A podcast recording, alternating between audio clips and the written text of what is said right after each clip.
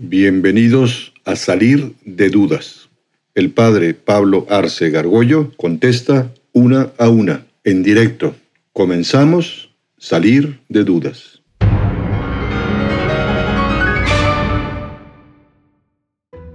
Bueno, a mí no me queda totalmente claro por qué se tiene que esperar hasta el matrimonio para poder tener sexo.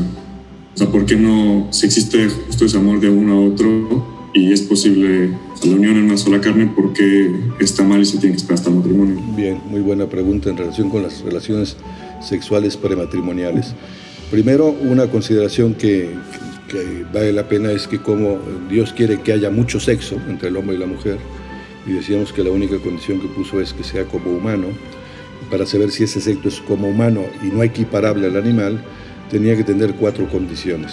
La gratuidad, la totalidad, la fidelidad y la fecundidad. El tema de la totalidad es un tema muy importante porque se entrega todo, no solo el cuerpo, los órganos sexuales, sino todo lo que una persona tiene en el alma, todo su historial, sus cosas buenas, sus virtudes, sus traumas, sus preocupaciones, lo que influyó y su futuro, todos sus planes futuros. Cuando dos personas todavía no tienen un compromiso serio y formal, pues no pueden entregar muchas veces todo porque dependen de papá, de mamá, no, no, tienen ni condiciones para formar una familia y entonces esa totalidad se ve dañada, o sea, no, no es todo. Es mi cuerpo y es mi afecto y todo, pero no puedo entregarte todo mi historial y muchísimo menos mi futuro. Pero además hay otro elemento importante. Cuando una persona se casa, pues es, eh, por naturaleza excluye, digo, excluye que tenga sexo con otra persona ajena a la que se casa. Entonces, cuando dos jóvenes, aunque digan que se quieren, y sí tienen un enamoramiento, una parte afectiva, nadie se entrega a su cuerpo pues, sin más, ¿no? Eh, eh, uno es, eh, en el matrimonio, pues, exige la exclusividad. ¿Qué pasaría si una persona de joven, pues, y pasa mucho, ¿no? Es decir, gente dice, nos amamos y por amor tenemos sexo, pero al rato se pelean y, y luego tienen sexo con otro y otro más, otro igual. ¿Con qué valor o con qué honradez vas a exigir tú que tu esposa, pues si ya tuvo sexo con varios, ¿no? Todos por amor, todos afectivamente, que no tenga sexo, se va a algún lado, se va de viaje de trabajo y pues si tiene sexo, pues ni modo, lo acepto, eh, daña mucho. Esa exclusividad se gana pues desde antes. Es como dos personas que continuamente están diciendo mentiras, pero bueno, ya que nos casemos no hay mentiras o personas que se drogan, ya que me, me case y no me drogo, no, no, traes una, costumbre de, drogarte, del alcohol, de mentiras, pues lo mismo pasa con el tema de las relaciones sexuales prematrimoniales, ¿no? Mucha gente dice, no, es que si nos queremos y ya casi nos vamos a casar, sí, pero siempre te puedes echar para atrás hasta que no haya algo formal, erga omnes, por eso se invita a gente, son los testigos, los que van a una boda son testigos, de modo tal que si a ti te invita de testigo a una boda y resulta que a los meses se separan, tú podrías irle a reclamarle a los dos, oye, nos tomaron el pelo, dijeron que se casaban para siempre, ¿no? Y resulta que ahora ya no, ¿no?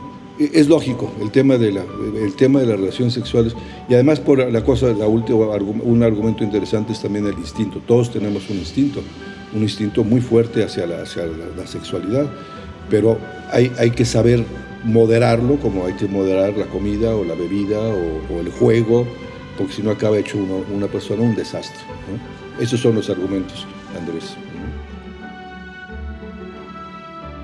Mi duda es que si por qué no podemos usar condones. Si entiendo otros anticonceptivos que son abortivos, si entiendo por qué no usar esos, pero no entiendo el problema con el condón.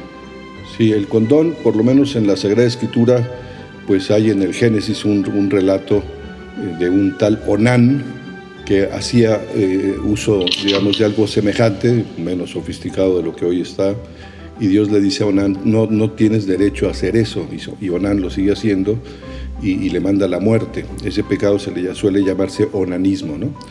¿Por qué el uso del condón, por lo menos en la Iglesia Católica, no está bien visto?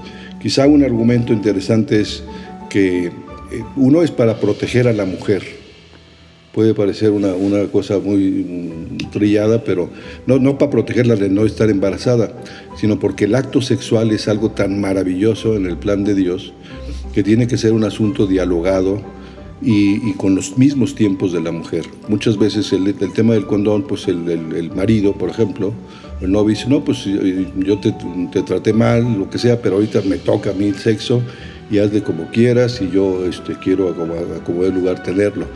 Eh, entra también un poco el tema de las, de, las eh, píldoras o lo que sea, es decir, la mujer tiene que estar en su mejor momento anímico, afectivo y tratarla con, con afecto y cariño, ¿no?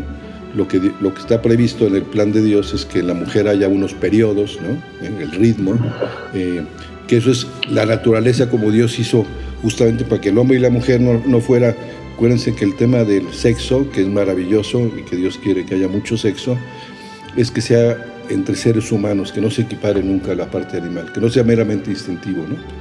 Y entonces, ese es el planteamiento, por lo menos en la Iglesia Católica, en relación con el condón. Sí, eh, bueno, yo he leído que, bueno, y en según entiendo que reprimir el impulso sexual puede generar algunos problemas psicológicos, ¿no? Porque pues, hasta cierto punto la naturaleza humana como que lo pide. Este, ¿Cómo le hace una persona que vive en la castidad una buena parte de su vida o toda su vida en ciertos casos para evitar estos problemas y, a dónde redirigen este como impulso? ¿Cómo lo logran? Bien, muy, buena pregunta.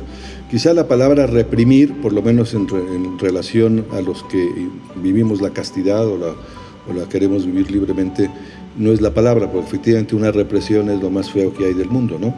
No dudo que pueda haber, y ha habido, seguramente sacerdotes que pues en realidad se hicieron sacerdotes quizá porque huyeron del matrimonio o se dedican a reprimirse, pues eso acaba mal, ¿no? Y acaba mal y a veces tenemos casos lamentables de personas que dicen vivir el celibato o no lo viven o, o que cometen tropelías tremendas como ser pederasta, ¿no?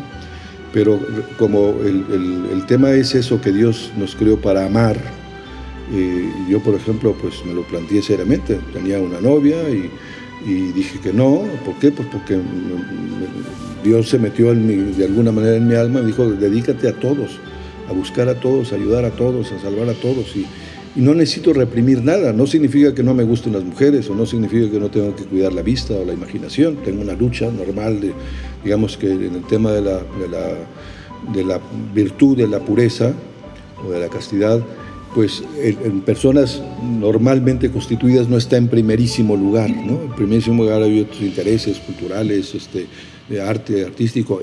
Un asunto es el, sexual, ¿no?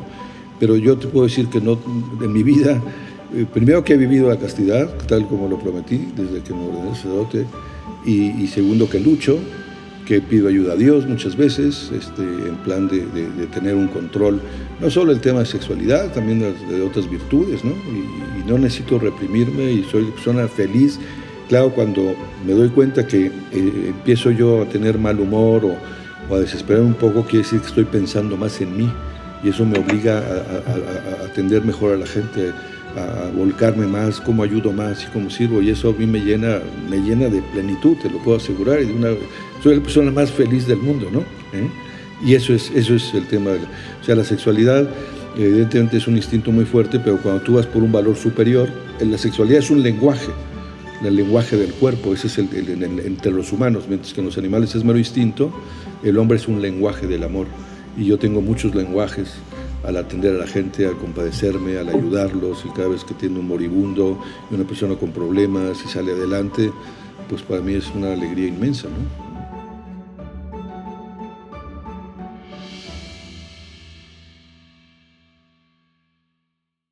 Atrévete a preguntar. Envía tus preguntas por correo electrónico a salir de dudas seguido arroba Juan Diego Network Dinos también si quieres participar en vivo en una sesión por Zoom. Está claro, hay que salir de dudas.